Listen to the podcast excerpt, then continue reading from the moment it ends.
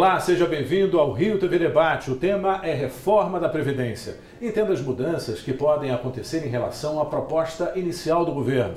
Nós recebemos os vereadores Leandro Lira e Raimon, a presidente da Comissão de Previdência Social da OAB, Suzane Ferraro, e Margarida Pressburg, integrante da Comissão de Direitos Humanos do Instituto de Advogados do Brasil. Muito obrigado pela presença de todos. Eu gostaria de entender de vocês quem é a favor e quem é contra a reforma da Previdência e por quê. Começando com o vereador, por favor. Bom, muito obrigado. Esse é um tema realmente que, que ele divide muitas opiniões, né? não está muito presente no, no cotidiano do país agora. No que diz respeito à reforma em si, eu apoio a reforma porque entendo que existe a necessidade de reformar. Por mais que existam divergências em relação a pontos dela, como por exemplo a questão da, das pensões, por exemplo, a taxa de reposição das pensões, eu acho que a reforma ela ataca sim problemas que a gente precisa, distorções que a gente precisa corrigir no Brasil. Um exemplo aqui que eu dou é a aposentadoria por tempo de contribuição, onde você tem por vezes pessoas que com 50 e poucos anos, 52, 53 anos, se aposentam, tendo ainda plenas condições de continuar no mercado de trabalho e por vezes continuam, ou seja, acumulam a aposentadoria com continuando com o emprego. E a gente precisa entender muito bem que a aposentadoria, a previdência, ela é um, um direito, ela é uma questão muito cara para a sociedade, mas ela tem que ser encarada também como, como uma política que ela envolve custo, no seguinte sentido. Para cada pessoa que está aposentada, existe sim uma pessoa que está trabalhando, que está custeando este benefício. E é justamente este desbalanço que a gente tem hoje que motiva a necessidade da reforma. Então, a gente tem questões que precisam ser esclarecidas para a população, que, por exemplo, muitas pessoas acreditam que durante a sua vida laboral, a etapa que a pessoa foi lá e contribuiu, foi descontado seu INSS, ela tinha uma caixinha que estava sendo guardar esse dinheiro para ela receber mais lá na frente. Não é assim que é feito. O regime que a gente tem vigorando no país é de repartição simples. Isso quer dizer que as pessoas que estão trabalhando hoje estão custeando a aposentadoria dos inativos. Assim como daqui a 20, 30, 40 anos, alguém custeará a minha, no caso, por exemplo, que contribui hoje para o INSS. Então, como eu acho que a reforma encara assim esses pontos de frente, eu apoio a reforma, por mais que existam algumas divergências em relação a alguns pontos. Vereador Raymond, o senhor concorda com esse ponto de vista? Pois é, eu tenho discordância do ponto de vista do vereador Leandro, a quem eu cumprimento, cumprimentar a mesa aqui, né, agradecer o convite, acho que é um, um tema bastante importante para a gente debater e falar de maneira muito clara, porque essa, essa é a intenção de esclarecer as pessoas que nos assistem, as pessoas que nos veem, as pessoas que nos acompanham. É bom a gente compreender, e eu tenho clareza disso, de que quando nós falamos de reforma, nós pensamos que reforma sempre é uma coisa muito boa. Né? Reformar minha casa para que ela esteja melhor, reformar um carro que está estragado, algum tipo de reforma. Mas quando nós compreendemos que a reforma proposta pelo governo nós entendemos que ela, na verdade, não é uma reforma, ela é uma contra-reforma, porque ela não melhora a vida dos trabalhadores, ela, na verdade, retira direito dos trabalhadores. E, nesse sentido, há um campo né, que pensa é, na defesa dos direitos dos trabalhadores e eu estou nesse campo, no entendimento de que quando a proposta do governo chega, é uma proposta que não é discutida com a sociedade, é uma proposta é, que nós temos é, dificuldade de entendê-la porque é uma proposta muito ramificada em diversos temas, diversos pontos. O sistema de previdência, as pessoas às vezes compreendem que ele é apenas a, a, a contribuição do trabalhador e do patrão na questão da folha de pagamento, é muito mais do que isso. Né? O artigo 194, 195 da Constituição Federal deixa muito claro quais são as fontes de custeio da, da, da, da Previdência Social, a compreensão de que o governo é, precisa, no meu entendimento, para fazer uma reforma da Previdência, e pode ser que seja bom que seja feita, mas ele devia olhar não pelo lado do gasto, mas pelo lado da receita. E como ele está olhando pelo lado do gasto, que ele compreende que isso seja gasto, o que, que ele faz? Ele retira direitos da classe trabalhadora e, nesse sentido, o meu posicionamento é posicionamento contrário, porque eu acho que ele deveria olhar por outro lado. Por exemplo, no combate à sonegação fiscal, por exemplo, é, na, na, na, compreensão de que os grandes devedores da Previdência é que são eles os causadores desse que a, o governo chama de déficit, mas que eu não consegui entender onde é que está o déficit. Margarida, em relação à sua análise com direitos humanos, o que, que isso afeta a dignidade, por exemplo, humana? em tudo. Você tem um contribuinte que trabalha tempo de contribuição, seja 30, 35 anos, se ele se aposenta com 50 anos, isso significa que ele teve que começar a trabalhar muito menino, muito jovem. Então eu acho que essa paridade, não, porque ele tem que ter uma idade superior. Se ele começou a trabalhar muito jovem, ele está desgastado aos 65 anos de idade. Ele está morto aos 65 anos de idade. Então eu acho que o tempo de contribuição, sim, é o mais importante e não quando isso vai acontecer. Isso tem que acontecer no momento em que ele possa receber aquilo que ele conseguiu amealhar, contribuindo a vida inteira para a Previdência e continuar vivo para poder usufruir disso, pelo menos depois de um certo tempo usufruir. Eu concordo plenamente com a posição do vereador Raimon, que essa reforma, eu não chamava, foi chamado, batizado o pacote aqui no Rio de Janeiro, mas eu acho que esse é um pacote de maldade muito maior isso fere integralmente o direito à vida, à sobrevivência digna do ser humano, principalmente da mulher. Que a mulher, inclusive, a gente sabe disso, ela tem carga dupla, tripla, ela trabalha em dois, três empregos. E realmente eu sou literalmente contra esta reforma da maneira como ela está sendo colocada. A reforma todas as reformas, como disse o vereador, é são totalmente passíveis de serem aprovadas, mas não essa. Suzane, em relação a essas mudanças da proposta inicial do governo, você já observa mudanças bem concretas ou não? Sim, ah, ocorreram muitas mudanças desde a proposta inicial, até porque, assim, assim como a Margarida falou, eu acho que a, fala dela nesse sentido, é, o que ela disse, eu sou contra essa reforma. Na verdade, é, eu acho que a maioria das pessoas que estão envolvidas né, na, na, questão de previdência, a gente sabe que a, a previdência, por todos os, os motivos que são expostos com relação à demografia e tal, a previdência no Brasil ela deve ser alterada, mas não dessa forma não no, nesse contexto e não por esse texto apresentado pelo governo. Então, de, olha como o governo, ele, do início do texto apresentado até hoje, da, da, de todas as alterações que vêm acontecendo, o texto mudou muito. O governo, ele saiu de uma regra de transição de 49 anos para 40 anos. Ou seja, uma coisa que não podia mudar de jeito nenhum diminuiu nove anos. Então, são muitos anos, né? Então, não é essa mudança assim que vai consertar o déficit ou arrumar o déficit, porque, na verdade, o que a gente tem que ficar preocupado é a receita. Né? A despesa a gente sabe que tem. E agora, e a receita? Né? A receita, ela tem que ser adequada. Essa é uma ameaça verdadeira na sua avaliação, vereador? Ou o senhor, o senhor acredita realmente que o Brasil corre sérios riscos se não aprovar essa reforma? Acredito. Vamos lá, a gente tem que colocar alguns conceitos aqui. O primeiro deles é o seguinte: a gente não pode dividir as pessoas que apoiam e que são contrárias à reforma entre aquelas a favor e contra o trabalhador. Gente tem aqui todo mundo aqui, eu sou estritamente a favor do trabalhador, do cidadão brasileiro. Tem alguns conceitos que a gente precisa ter claro. Quando a gente fala que o ajuste tem que ser feito por meio da receita. Então, imagina fazendo uma analogia como se tivesse uma casa e você tivesse uma despesa na sua casa que ela está crescendo muito, por algum motivo. E você fala assim, não, eu não preciso me preocupar com o crescimento dessa despesa, eu posso, por outro lado, esperar um aumento no meu salário. Tudo bem? É a, é a lógica que a gente usa? Não. Então, aqui é uma coisa análoga. Você pode esperar que o país vai crescer, que vai ter grande produtividade, formalização. Não é nem próximo do que a gente vem vendo nos últimos anos. E o aumento da despesa pública está relacionado, sim, ao potencial de crescimento do país. Ou seja, a gente tem que arrumar a casa.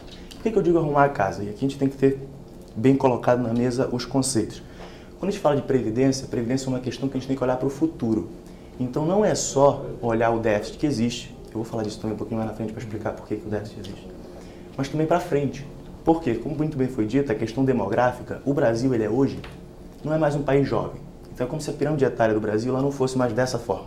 Eu não tenho mais muita gente aqui embaixo, pouca gente aqui em cima. Quando é desse jeito, eu consigo manter uma previdência muito vantajosa para todo mundo. A gente contribui um pouquinho com cada jovem que está trabalhando e paga um benefício enorme para quem está aposentado, não tem problema. Isso que vinha acontecendo lá na década de 90. Acontece o quê? Década de 60 e 70, o país viveu um boom demográfico, muita gente nasceu. E esse pessoal está chegando agora aos 50, 60 anos e realmente a pirâmide etária está fazendo assim. A partir do momento que ela faz assim, e a gente não altera as regras dos benefícios, a gente, eu repito, está colocando um peso sobre as pessoas mais jovens. E essa é a questão que está atacando aqui. Por quê? Só para dar um exemplo. Se a gente pegar uma foto de hoje, do Brasil hoje, eu tenho aqui um, um gráfico que, que mostra. Esses aqui são os países no mundo. O Brasil é, hoje, um país jovem, é o que está nesse eixo aqui, mas que gasta com um percentual do seu PIB um valor extremamente alto. O restante dos países, ó, a França, por exemplo, que gasta o mesmo percentual, tem uma população três vezes mais idosa que o Brasil. Mas é justa uma mudança é, nessa, nessa altura do campeonato? Até quando esse processo de transição ele é justo também com quem se programou e quem tinha uma outra expectativa com relação à, à Previdência? Só colocando uma pois questão não. relacionada ao que o, o, o vereador Leandro falou, a questão relacionada ao aumento de despesas e, ao, e aumento de receita. Realmente, a gente tem aumento de despesas. O problema é que nós temos 14 milhões de desempregados. 14 milhões de desempregados significa que são 14 milhões a menos de trabalhadores contribuindo. Então, assim, lógico que eu Isso. concordo, eu sou, inclusive, a favor de que a Previdência seja realinhada mas assim, a, a, gente não pode deixar de entender que a previdência está diretamente ligada à questão da economia, né? A economia do país. Muito claro tem uma coisa, deixa eu só, só complementar. Previdência, isso tem que ser muito claro. Por que, que previdência está atrelada à economia? Esqueça toda a parafernália do governo. Esqueça tudo. Se eu falar para você que hoje a idade de aposentadoria vai ser 35 anos, dá certo para o país? Não dá. Por quê? Porque todo mundo percebe que muita gente vai parar de trabalhar, não é verdade? E a questão é exatamente essa, ou seja, quando a gente coloca uma idade para a Previdência, a gente está fazendo um corte no país entre as pessoas que trabalham e as pessoas que param de trabalhar e que vão usufruir de um benefício. Por quê? Essa é uma questão importantíssima. Porque Previdência está no conceito de seguridade social. A sociedade faz um seguro para que as pessoas, quando não mais dispuserem de capacidade laboral, de força nas mãos para trabalhar, nós que estamos trabalhando vamos arcar para que essa pessoa tenha uma condição de vida digna. Mas a gente não pode também perder essa imagem do escopo. Tem Ou seja, coisa... isso é importante, isso influencia o crescimento. Tem uma questão que a gente de fato não pode perder de vista, é que de fato, Leandro, não dá, não dá mesmo para a gente deixar o governo de lado. Né? O governo é a peça importantíssima nessa discussão, não dá para a gente esquecer isso. Por exemplo, a questão da Previdência, ela não vem como algo isolado do contexto político que nós estamos vivendo. Nós tivemos há pouco tempo aprovada na Câmara dos Deputados o projeto de terceirização que o senhor Michel Temer, né, o senhor presidente, né, ele o que, que ele faz? Ele sanciona assim às pressas um projeto por conta de compreender que a gente de fato precisa de olhar mais o mercado, mais o empresariado do que o trabalhador. E aí qual é a justificativa? A justificativa é a seguinte: ah, porque a gente vai melhorar a questão da empregabilidade. O que nós estamos fazendo quando fazemos o projeto de terceirização? Nós estamos dizendo que não estamos preocupados com a receita não estão preocupados com a contribuição, porque nós vamos ter muita gente na informalidade, aumentar a informalidade, pode crescer o número, o número de pessoas trabalhando, ok? Mas o número de pessoas que estarão, por exemplo, sem o vínculo empregatício, sem a contribuição da carteira de trabalho ou, ou, com, ou com contratos temporários. Essa reforma da Previdência não está desconectada, por exemplo, da reforma trabalhista, em que dentro do projeto da reforma trabalhista, que de, de, de certa forma foi é, aprovado urgência na Câmara dos Deputados. E aí a gente tem uma correria para aprovar isso, onde, por exemplo, lá está a discussão do negociado acima do legislado. Qual é, o, qual é a correlação de força de um trabalhador com um empregador? É nenhuma, é nenhuma. O, o, o trabalhador está na lona e o empregador está dizendo a regra. E aí nós diminuímos a contribuição para a Previdência. No fundo, no fundo, nós não podemos deixar de lado a chamada parafernália do governo, porque quando nós deixamos de lado, nós, nós não, não conseguimos compreender qual é a verdadeira intenção do governo. com a reforma da Previdência e com esse pacote de maldades que a Margarida também colocou, que é exatamente a compreensão de que a Previdência pública ela tem que ser amortecida, deixada de lado, para nós é, prestigiarmos ou privilegiarmos a previdência privada? O que vai então, acontecer, então, vou passar a palavra para a Margarida, claro. licença, é, é o seguinte, nós estamos com essa reforma, vai haver um empobrecimento muito grande da população. Quanto é hoje o teto do regime geral? 5.511 ou 541, se eu não me engano. Hoje, se você pegar que o governo está fazendo, o problema não é a idade, eu sou a favor também que se impõe uma idade para aposentadoria. Né? Lógico que eu sou a favor que essa idade venha de forma progressiva. Agora, o problema é o cálculo, que ninguém está levando em consideração, é o cálculo da aposentadoria em cima dessa idade e desse novo tempo. Porque se você pegar o cálculo dos valores, nós a partir dessas, dessa nova segunda, eh, esse novo relatório do governo, com já com as alterações, nós temos aqui uma tabela de percentuais que nós fizemos. Né? Hoje, como mínimo de contribuição são 25 anos, aos 25 anos o governo até aumentou. Ele aumentou o percentual mínimo de 50% para 70% aos 25 anos. Só que aos 30 anos de contribuição, a pessoa que tiver, uma mulher que tiver 30 anos de contribuição, aposenta-se com 77,5%. Com 77,5%. E, e se você leva que se for sobre o teto 5.541, 77%, gente, a gente volta daqui a pouco com mais informações com relação a essas consequências da reforma da Previdência. Vamos para um breve intervalo, voltamos já. Nós voltamos com o Rio TV Debate discutindo a reforma da Previdência. No bloco anterior, a gente falava um pouquinho ainda sobre as consequências dessa reforma. Na opinião de vocês, o que, a gente pode esperar daqui para frente? Por favor, Margarida. Bom, eu, eu teria que falar, voltando ao assunto da idade, tempo de contribuição, não está sendo levado em conta a diversidade laboral. Você não pode querer aos 65 anos de idade, uma pessoa que passou a vida inteira sentada no ar refrigerado, despachando tranquilamente, com horário fixo de almoço, de, com um empregado rural, com um empregado que está na rua numa britadeira, está carregando quilos nas costas e que começou essa vida aos 18 anos de idade. Ele não pode levar isso até os 65. Então eu acho que o que está se pretendendo com esse pacote de maldade não é aumentar o tempo de, de idade para se aposentar, mas sim que ele não se chegue a esse tempo. Quer dizer, que um, um empregado, que um, um trabalhador que exerce esse tipo de função morra antes disso, porque ele não vai aguentar. Você tinha um ponto de vista contrário. Eu, eu, eu concordo com essa, com essa questão. É por isso que eu sou contra a aposentadoria por tempo de contribuição. Porque se pegar o, a grande maioria, o grande percentual dessa aposentadoria por tempo de contribuição é classe média. É gente que foi para a universidade. Então, exatamente. E esse custo cai em cima de quem? Do custo do trabalhador, tem carteira assinada. Eu sou contrário a isso também, eu concordo com você. É. Quando tem a questão tá, do benefício. Está no, tá no bojo do, não, não, do projeto. tempo né? de contribuição. Está no fim, exatamente. Mas eu acho também que o projeto podia ser mais amplo. O projeto podia pegar, assim, regime próprio dos estados e municípios, porque deixou de fora. Reforma da Previdência tem que ser para todo mundo. Não, eu concordo. Só que tem uma questão, só um ponto. Você falou do benefício. Pode mostrar a tabela de novo, por favor? Aqui Essa é tabela o é importante. Cálculo. O cálculo, isso. Então, o que deveria ser dito nessa tabela é o seguinte: se você reparar, a partir do momento que a pessoa trabalha por mais tempo, ela ganha um percentual maior, certo? Uhum. E é fato, e isso, isso tem que ser colocado claro para as pessoas. Se você pegar no mundo inteiro, tem uma coisa que chama taxa de reposição. Isso quer dizer basicamente o quê? É o quanto que a sua aposentadoria significa do valor que você recebia enquanto você estava trabalhando. É fato que o Brasil tem uma das taxas de reposições mais altas do mundo. Esse aqui é o gráfico de novo. Esse aqui é o Brasil, esse aqui são os outros países. Pode reparar que tem um país só que se acompanha com o Brasil.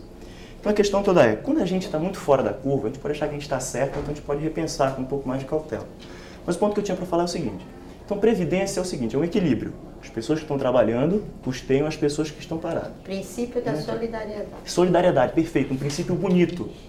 Que, tem, que deve ser preservado. Mas o ponto é, a gente tem que olhar para ele com muita cautela. Porque eu queria também poder aposentar as pessoas com 50 anos, com um salário bom. Mas a gente acabou de ver que, dado que o, a pirâmide etária ela é assim, você está tendo poucas pessoas aqui embaixo. Então esse custo vai cair em alguém. E essa, isso também tem que ser dito com muita clareza. Quando o governo paga a aposentadoria, porque o governo pode pagar, é uma opção que o governo faz. Mas isso é dinheiro de imposto, é dinheiro de contribuição, sim, que está indo para a Seguridade Social, mas que poderia estar tá indo também para saúde e assistência ao invés da Previdência poderia estar indo para outras cifras. A gente pode optar por continuar gastando, a despesa está numa ascendente. A Previdência, a cada ano que passa e não se alteram as regras, o custo dela fica maior ela já é deficitária. Podemos, mas é uma questão, de decisão do gasto, política. Do gasto, do gasto política. Né? Do, do, a, a, porque o gasto poderia ser ido para outros lugares. É, Saúde, educação, saneamento. Mas, mas aí mas, mas, mas, em relação à distribuição desse gasto. É, mas é exatamente o entendimento daquilo que é gasto e daquilo que é investimento. Né? Porque se a gente compreende né, o, o que que... O que educação o que, que, o que, que é, o que, que é orçamento, né? Claro que é. O que, que é orçamento? Se a gente pensar que o orçamento é um dinheiro que o governo tem na gaveta, que vai abrir gaveta e gastar, a gente entendeu tudo errado. Tudo, né? do meu errado, bolso e do seu. Né? Pois é, o investi o, na verdade, o orçamento público, no meu entendimento, e eu, eu, eu tenho estudado isso, o orçamento público, ele é uma, uma, vontade que o governo tem, uma vontade que é, um, é um, na verdade, uma vontade que é mais que uma, uma vontade, é uma obrigação que o governo tem de olhar as necessidades do seu país, do seu estado, do seu município e trabalhar para compor as necessidades do seu povo. Então, quando nós falamos da diferenciação, é, por exemplo, nós que estamos aqui à mesa, é possível. Eu, eu, tenho, eu tenho já 34 anos de contribuição, tenho 55 anos de idade. Quer dizer, para eu aposentar-me com a nova regra, mais três anos. Eu vou trabalhar certamente, se Deus vida me der, até os 65, 70 anos, mas a minha condição de trabalho é uma condição. Agora, a condição do, do genésio, que trabalha lá tureando boi e, e plantando na lavoura e cavando o chão de sol a sol é uma outra condição. Então, é, é, é, eu acho que esta, esta reforma, esse projeto. E aí tem uma coisa, Sérgio, que é muito interessante a gente lembrar. Esse projeto é um projeto de 1998. É um projeto do Fernando Henrique Cardoso. Que, na verdade, o governo de Michel Temer manda, Margarida, Suzane, manda exatamente um recado para a população brasileira. Qual é o recado? Interromperam o Brasil que nós queríamos construir em 2002 e agora nós vamos retomá-lo. Que é um Brasil que está de costas para o povo. Aqueles ministros, o, o ministro Meirelles, o ministro Meirelles não sabia nem mesmo, nem mesmo, nem mesmo o, o que estava proposto, por exemplo, para a aposentadoria rural. Né? O, o, o, deputado Alessandro Molon fez um questionamento na comissão de, de é, que, que, analisa lá a comissão especial, especial. e o, o, o, ministro Meirelles, quer dizer, não tem o chão do povo não tem a história do povo, não conhece a realidade daqueles que estão ali na fábrica, daqueles que estão na construção civil, Gente, daqueles que estão no campo, tem, etc. Tem pontos da reforma, a gente está concentrando aqui na questão da, da, do tempo, até porque é uma questão muito importante, acho que esse é um dos pontos mais importantes da reforma, no sentido mais importante, porque é um dos pontos mais discutidos. Mas tem pontos que são assim, quanto ao trabalhador rural, o governo até retrocedeu. Sim, né? para os homens. Para, para os homens, manteve o que é atualmente 57, 60. 60 e, e, 57. e 55 para a mulher sim. e os 15 anos de contribuição. Sim né? Ele, ele retroagiu e, e isso manteve. é um avanço? Isso já pode ser considerado uma, uma possibilidade de melhora? É uma possibilidade, porque ele manteve o que é hoje com é relação hoje. ao trabalhador rural, até porque a pressão foi muito grande, além da pressão, aqui a Margarida tem colocado isso e, e, e bem, é a questão também do, da atividade desenvolvida, da forma de trabalho. Então, das mulheres também desceu de 65 para 62. 62 mas eu, eu entendo que 60 seria a idade ideal. Mas a gente tem a questão do acúmulo de benefício no máximo de dois salários mínimos. Tem, tem, tem, uma coisa, tem uma coisa no parlamento que é uma coisa muito interessante. Né? Eu costumo dizer isso né? na minha atividade parlamentar dos últimos oito anos.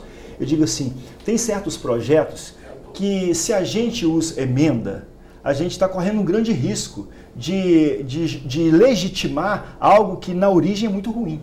Então, é, até me, me tomo, me, é, eu tomo na, nas mãos como exemplo um, um, um, texto bíblico que diz assim, diz assim, não se coloca remendo novo em panos velhos.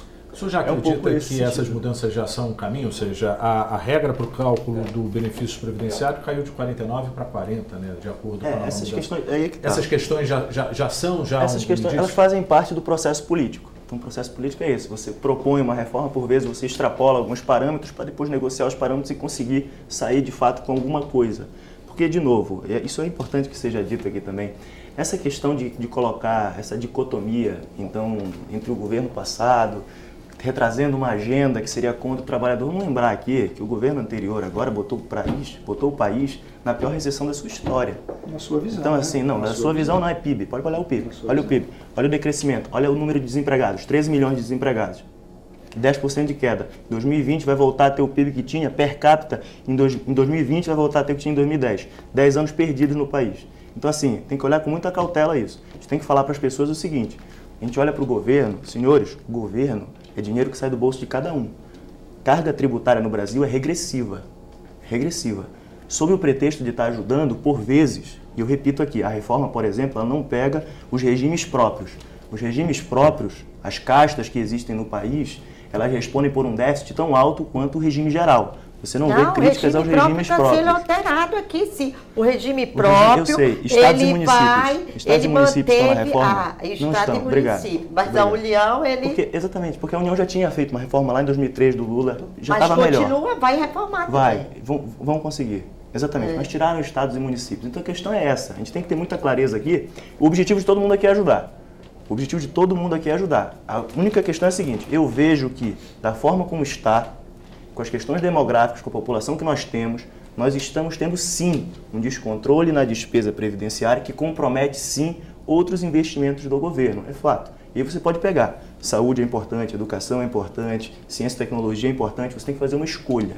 Existem aqueles que vão se colocar ao lado do trabalhador e vão falar duas coisas ao mesmo tempo para você. Vão falar assim: eu vou manter a sua aposentadoria e vou manter a escola, a saúde, a pista asfaltada e as políticas Mas públicas. isso é pode falso. ser mantido. Não pode. Por quê? desculpa, deixa ele perguntar uma coisa. Deixa ele perguntar uma coisa. Mas- mas você tem- tem... uma certa despesa do governo, tudo bem? Você tem a previdência crescendo. A receita do governo vai aumentar? Milagrosamente? É o que você afirma. Fala assim, vai aumentar, claro, a gente vai resolver pela receita. O governo vai começar a arrecadar mais, o país vai crescer. Estou falando para você que não. Estou falando para você que, como está hoje, o governo precisa sim balancear as suas contas públicas. Nós tivemos- Foi o que ele tentou é- fazer com a é- PEC do teto. É bom que se diga, nós tivemos emprego pleno. Emprego pleno. Tivemos. Emprego Em, pleno. em 2010. Nós tivemos, nós tivemos um, um descenso na questão da empregabilidade nesse Congresso, nesse Congresso, no segundo governo de presidenta Dilma, no segundo governo do presidenta Dilma, em que o senhor Eduardo Cunha, o senhor Eduardo Cunha, travou, travou todos os processos do governo. Nós tivemos o problema, a, a solução do problema da, da habitação do Minha Casa Minha Vida, o Luz para Todos, o Ciências Sem Calma Fronteiras. lá. O etc, Luz para etc, Todos, a gente está vendo Então, o efeito a dele gente- o agora na tá conta co- de luz. Não, Leandro, subsídio Leandro, feito na só pra- canetada Só irresponsável. para a gente compreender. A gente está pagando o efeito Não, agora se a gente- se a gente- de uma política Não, irresponsável mas lá atrás só, que não olhava para o futuro. Ok, olha só, Pagando olha agora. só, olha só. Tem que o, que nós, o que nós temos é uma concepção, e aí são concepções São distintas. concepções, distintas. A concepção futuro. nossa, uma concepção social, não é justo, não é justo que nós tenhamos, é, tenhamos 38 milhões de brasileiros vivendo na escuridão, no século 21. E o Luz para os Todos. 13 milhões e o Luz desempregados e o Luz para que tem Todos. hoje, fruto dessa 13 política? Olha, os 13 Bom, então. vocês desculpem, a discussão, É, ela ainda- tá. A, a Previdência, a reforma da Previdência não vai resolver o problema do, Nós do vamos déficit voltar- do governo. A gente vai que é voltar ao tema importante. Tem da reforma forma da Previdência só, no próximo bloco. Só um segundo. Se a gente for falar da reforma da Previdência, por que que ela é importante? Isso aqui é a apresentação, Ela são os é dados importante. oficiais. Aqui, ó. Não lá. essa, né? Se você Essa pegar é aqui, ó, essa e ela não é o é crescimento do gasto primário do governo. O governo basicamente está pegando dinheiro do seu bolso, a carga tributária só aumenta, e você pode ver que dessas barras aqui, a barra maior, substancialmente maior que as outras, é benefícios previdenciários, ou seja, todo esse dinheiro está servindo para custear benefícios previdenciários. É uma decisão política? É. Existem outras prioridades? Existem. O problema vai aumentar se você não atuar sobre ele? Vai. A gente ainda vai voltar sobre esse tema em relação à reforma da Previdência no próximo bloco. Vamos para um breve intervalo. Até já. Voltamos com o último bloco, finalizando a questão da reforma da Previdência. A gente sabe que muitos dos trabalhadores vão entrar aí nesse processo de transição. Vão ter que fazer cálculos. Vai valer a pena? Bom, eu queria levar para um outro ângulo. O que nós temos visto nesse nosso Brasil é que nós não estamos precisando de uma reforma da Previdência, nós estamos precisando de uma reforma do Odebrecht. Porque se nós conseguíssemos recambiar todo o dinheiro que foi roubado da Previdência dos cofres públicos, nós não estaríamos nessa situação que nós estamos hoje de calamidade e nem com essa quantidade de desempregados. Então eu acho que, primordialmente, nesse momento, o que tem que ser trabalhado e com muito cuidado, principalmente no estado em que nós vivemos, que é o estado do Rio de Janeiro, que foi um escândalo o que o nosso ex-governador fez, quer dizer, levou o estado à falência e nada acontece. Ainda vai fazer propaganda na televisão dizendo que nós precisamos de uma reforma porque o estado está deficitário. Não é deficitário não, é deficiência de pouca vergonha mesmo.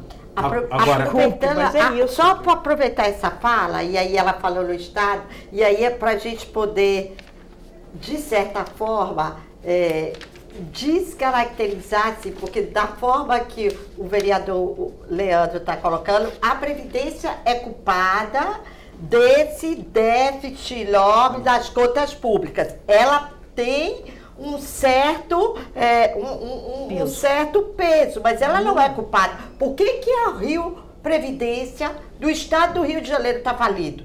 Claro. Corrupção. Porque corrupção. corrupção. É uma pergunta que eu tenho para fazer e é muito corrupção. interessante. Exatamente, corrupção. E aí quando a gente fala assim, a previdência tem que ser pública ou privada? As pessoas condenam de toda forma a previdência privada. Olha o que acontece quando você coloca na mão do governo para gerenciar. É porque, é porque, a presidência Isso é uma coisa muito curiosa. É um direito você de fala, todos. E a privada não, não, é direito de quem pode pagar. Não, não, não, olha, a Previdência, se nós pegarmos, e aí, estamos falando agora tecnicamente... Deixa eu perguntar, qual é a diferença se o governo pegar a contribuição e fizer uma caixinha em qualquer ente privado. Por não, exemplo, deixa eu dizer, eu sou, é eu disse, modelo. eu disse isso. O governo é o modelo que o governo escolheu. O governo ele pode trabalhar com o modelo misto. Porque a repartição, ela tem que garantir a universalidade, que é o princípio basilar do sistema de é seguridade social. E é misto, se ela for fazer uma é, é no mercado, é colocado no é, mercado. E aí né? a gente vai ter se a, a gente, repartição Se a gente nos vincular, senhores, da questão do governo, porque a gente entenda um pouco mais é, a reforma da Previdência. Eu acho. Que o público precisa é, desses dados eu, mais eu, gostaria, eu quero falar essa questão mais técnica. Justamente. Então a gente tem então, um sistema de seguridade, onde no Brasil tem um financiamento sobre o sistema de repartição simples, o sistema e que e, envolve o princípio da solidariedade, que o nosso querido professor Fábio Zambit denominou de sistema inter, intergeracional, ou seja, que uma geração paga o benefício da outra, e aí porque a gente tem uma população que está ficando mais velha, não está nascendo, e aí você não tem quem cubra. Tudo bem. Só que eu penso no seguinte: você não pode abrir mão sistema, um, um, um governo, um país, um Estado, falando de forma lá do senso, não pode abrir mão da universalidade. Uhum. A universalidade para cobrir claro. benefícios saúde, daquelas pessoas que precisam. E todo. É, é, o, é claro. o princípio da seguridade social. No Se você pega o artigo 196,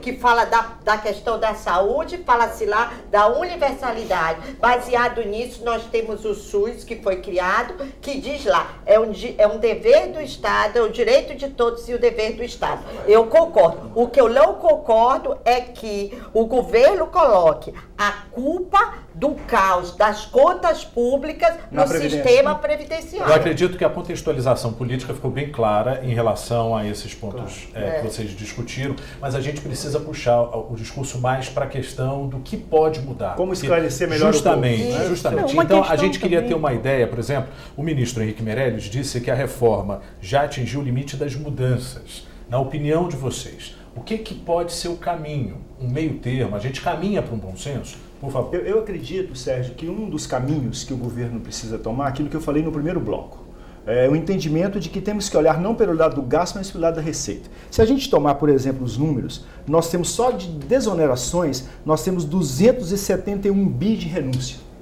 Nós temos desses 271 bi, 143 são de receitas da Seguridade Social.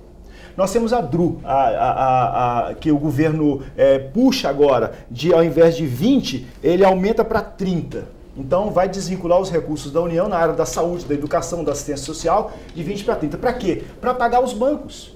E aí se a gente toma, por exemplo, se toma, por exemplo, o superávit primário. Então, por exemplo, os grandes devedores, os grandes sonegadores, está aqui a Rede Globo, Itaú, JBS, né? Tem um punhado de, de, de, de, de grupos aqui que são sonegadores mesmo, e todo mundo sabe. Então nós queremos fazer o quê? Queremos colocar a conta nas costas do trabalhador, né, para dizer a ele que ele vai ter uma aposentadoria não para viver, mas para morrer, porque essa aposentadoria é para morrer, não é para viver né? não vai ter tempo hábil para gozar daquilo que é o benefício do seu trabalho e não só do seu trabalho, do trabalho da sua sociedade, porque nós não somos, não somos umbilicais no sentido de olharmos só para nós. Ah, o princípio é o princípio da solidariedade, né? Você subsidia e solidariza. Então, se a gente tomar, por exemplo, se a gente colocasse que o governo cobrasse a dívida ativa da Previdência, são 350 bilhões. Só de sonegação são 103 bilhões das contribuições previdenciárias. Ou então, seja, combater, existiria uma outra saída, então? Eu acho que, por exemplo, combater e constranger sonegadores. Esse é um caminho. Esse né? é um caminho. Por que, é que, por que, é que o trabalhador tem que pagar a conta e, e, uma grande empresa que deve bilhões, bilhões,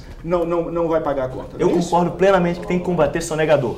Tem que combater sonegador. Mas vamos lá. Vou ter que falar rápido aqui, vamos lá. É muito rápido. Então, olha só, a gente tem 271 bilhões de renúncia. A gente tem que entender por que, que existe a renúncia. Renúncia é o quê? Para o microempreendedor individual? É para o simples? Porque para falar de renúncia... É para Ambev. Não, é para Ambev, mas vamos lá. Aí chegaram e bateram pra caramba na Ambev. Fez o quê? Não colocou mais a fábrica em Santa Cruz. Foi embora. Mil empregos permanentes, 10 mil empregos. Rio de Janeiro em crise, precisando do investimento. Esse tipo de discurso irresponsável fez ir embora o investimento. Não há que se falar em renúncia quando agora não tem renúncia, não tem fábrica. Irresponsável. Não estou aqui defendendo Sânia de Sérgio Cabral, mas tem que ter clareza no discurso. Quando a gente fala de 143 bi desonerado de Seguridade Social, de Previdência, o que, que é? Hospital filantrópico. O governo ajuda o hospital filantrópico que já presta um serviço que o governo deveria estar prestando, desonerando. Aí vai criminalizar a desoneração. Tem que falar o que está por trás. Aí eu tenho que interromper para falar calma, de uma coisa que calma, o Celso calma. Barroso deixa Leite... Só ele, deixa, deixa só ele terminar, concluir ali. Deixa eu terminar. Quando a gente fala de DRU, a gente tem que falar com clareza para as pessoas.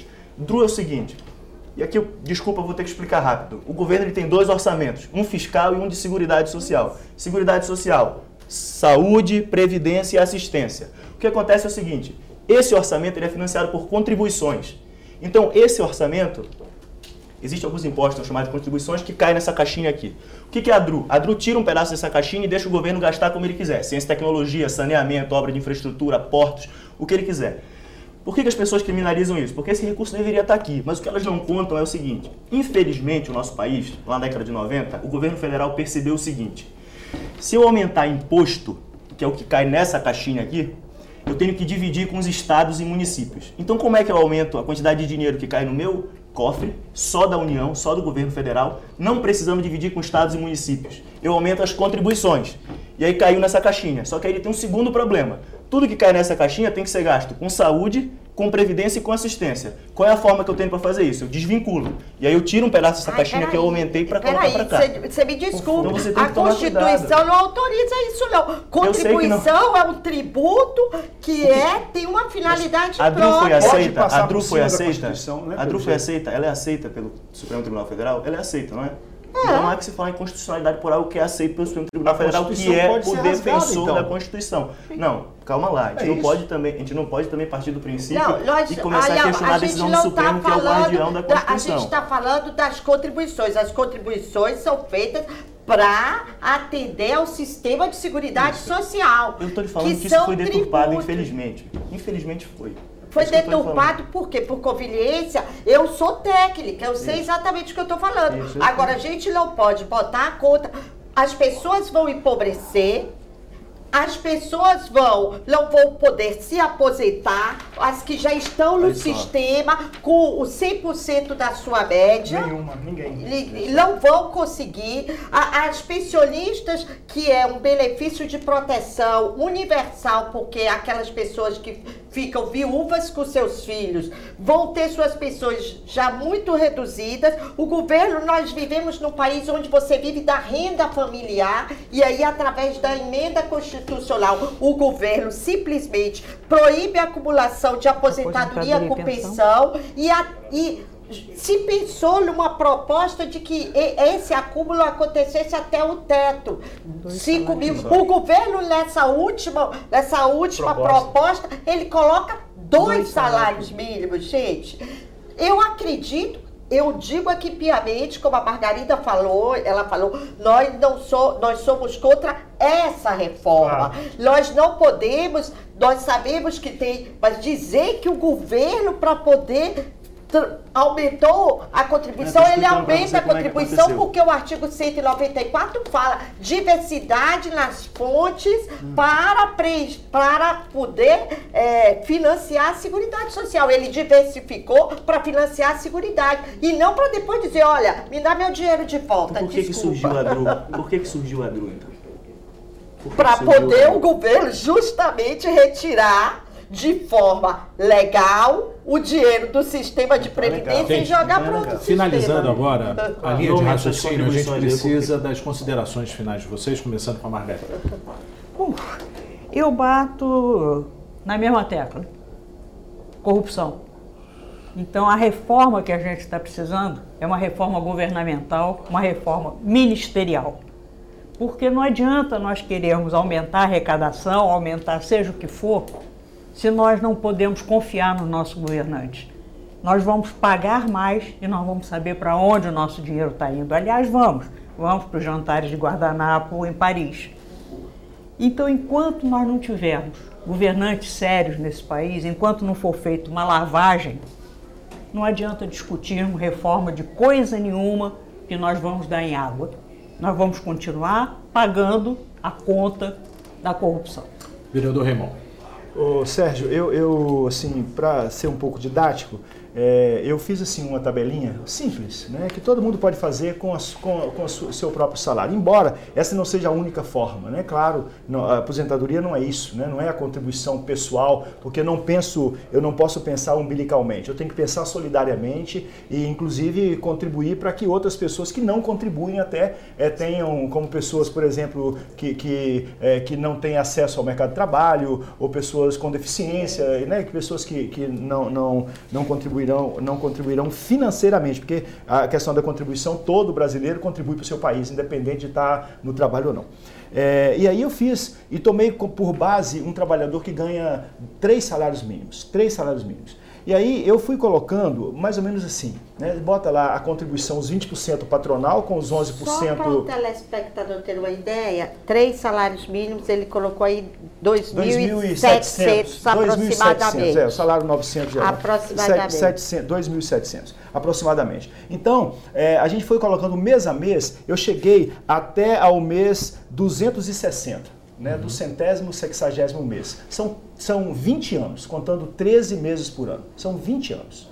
Quando eu faço essa conta, eu chego só na contribuição individual, eu chego lá no final, se a gente pudesse pensar numa poupança, claro que isso, é, isso demanda muitas outras discussões, eu chego a um valor de 463 mil reais, dizendo que eu tenho apenas, apenas é uma correção de meio por cento, que é a correção de poupança, meio por cento ao mês. Né? Então eu chego a 463 mil. Depois de 20 anos de contribuição, se esse trabalhador retirar apenas só o que ele pagou integralmente, R$ 2.700, que, é, que seria, seria o salário dele, ele continuará tendo o próprio dinheiro, o próprio dinheiro sustentando ele. Então, esta reforma da Previdência, no meu entendimento, ela não leva em consideração nem a questão da individualidade, nem a questão da, da subsidiariedade, nem a questão da solidariedade, nem a questão do respeito ao trabalhador. No meu entendimento, esta é uma contra-reforma e é por isso, por isso que o governo já voltou um pouco atrás por conta da pressão que a sociedade tem feito e da pressão que a sociedade vai fazer contra a reforma da Previdência, que é uma contra-reforma.